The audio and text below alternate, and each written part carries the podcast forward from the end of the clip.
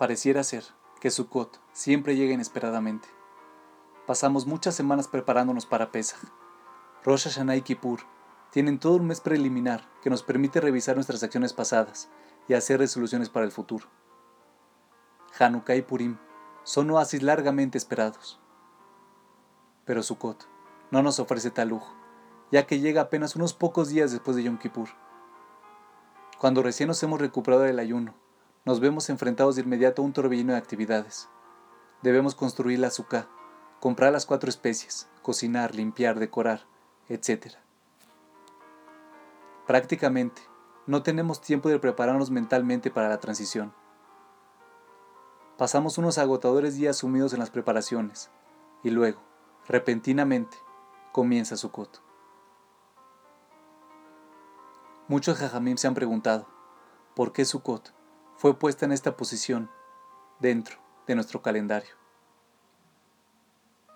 Tal como atestigua la Torá, Sukkot conmemora las cabañas o nubes de gloria con las cuales Dios nos protegió en el desierto durante 40 años.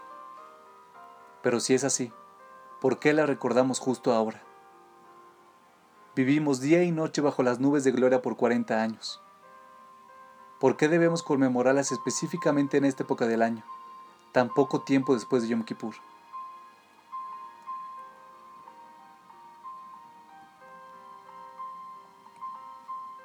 En Bereshit, vemos que nuestra matriarca Rachel fue bendecida con un hijo, solo después de pasar muchos años de matrimonio, los cuales estuvieron llenos de tristeza, vacío y rezo.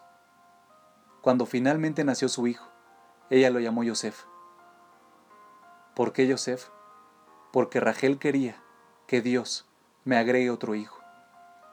Dios la bendijo con un hijo, y ella inmediatamente rezó con fervor que le concediese otro.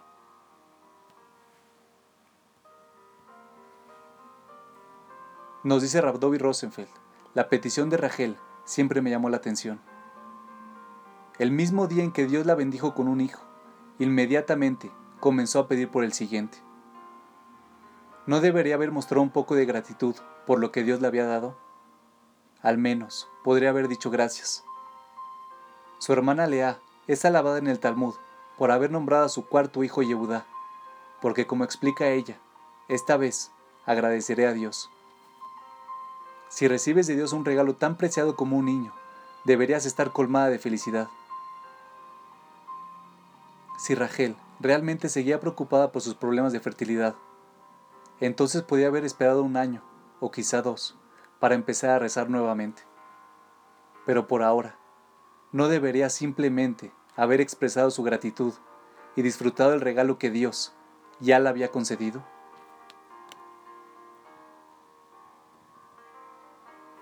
Creo que la respuesta es la siguiente. Rachel se acercó enormemente a Dios gracias a sus dificultades. Ella gritó, lloró y rezó. Incluso provocó la ira de su esposo Jacob por su persistencia. Y cuando sus deseos finalmente se hicieron realidad, ella tenía un solo mensaje para Dios. No voy a dejarte ir. Tú me acercaste a ti, tú me hiciste rogar, tú me hiciste llorar, tú me hiciste desgarrarme internamente comprender mis necesidades y aferrarme a ti como nunca lo había hecho. Y no voy a dejarte ir. Voy a seguir rezándote como si nada hubiera ocurrido. Voy a seguir pidiéndote por ese hijo que tanto quería. Nunca había estado tan cerca de ti como cuando estaba en necesidad. Y sin importar lo que haya cambiado en mi vida, no quiero perder esa conexión. Pero había una diferencia. Ahora Rachel podía sentirse cercana y conectada con Dios, pero no tenía que ser necesariamente a través del sufrimiento y la miseria. Todos sabemos que por muy irónico que parezca, en realidad nos sentimos más cercanos a Dios durante los momentos difíciles de la vida, cuando sabemos en nuestro corazón que Dios está hablándonos y estimulándonos a mejorar. Rachel reconoció esto, pero quiso tomar esos mismos sentimientos esa misma intensidad y aferrarse a ella. No quería que su gratitud fuera su regalo de despedida para Dios. Gracias por las bendiciones. Ahora me voy a olvidar de ti y me voy a encerrar en mi propio y ocupado y pequeño mundo.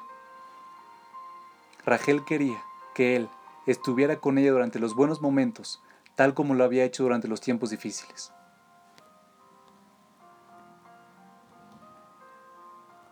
Y con esto, podemos explicar la progresión desde Rosh Hashanah hasta Sukkot.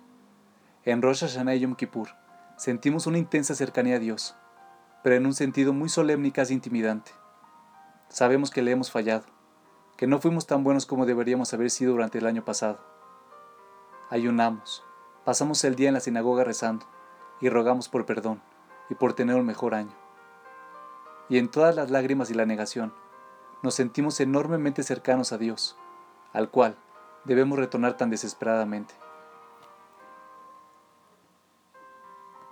El mensaje principal de Sukkot es, Dios, queremos quedarnos contigo. No dejamos Yom Kippur con una sensación de alivio. Sufrimos, ayunamos, y solo ahora podemos estar tranquilos. Hemos limpiado nuestra cuenta, y ahora podemos olvidarnos de todo. Pero en lugar de eso, tomamos toda esa cercanía, todo ese temor, y lo transformamos en amor. Confiamos en que nos has perdonado y en que nos has concedido otra oportunidad, y queremos aferrarnos a esa sensación de cercanía. Pero no en el atemorizante sentido del día del juicio, sino que en el cálido sentido de vivir en la morada de Dios. Tal como las nubes de gloria de Dios nos abrazaron y protegieron por 40 años en el desierto, nosotros también queremos tomar esa íntima sensación de cercanía que fue despertada por nuestro temor a la justicia, y queremos utilizarla para acercarnos realmente a Él. El temor se ha acabado, el juicio ha pasado.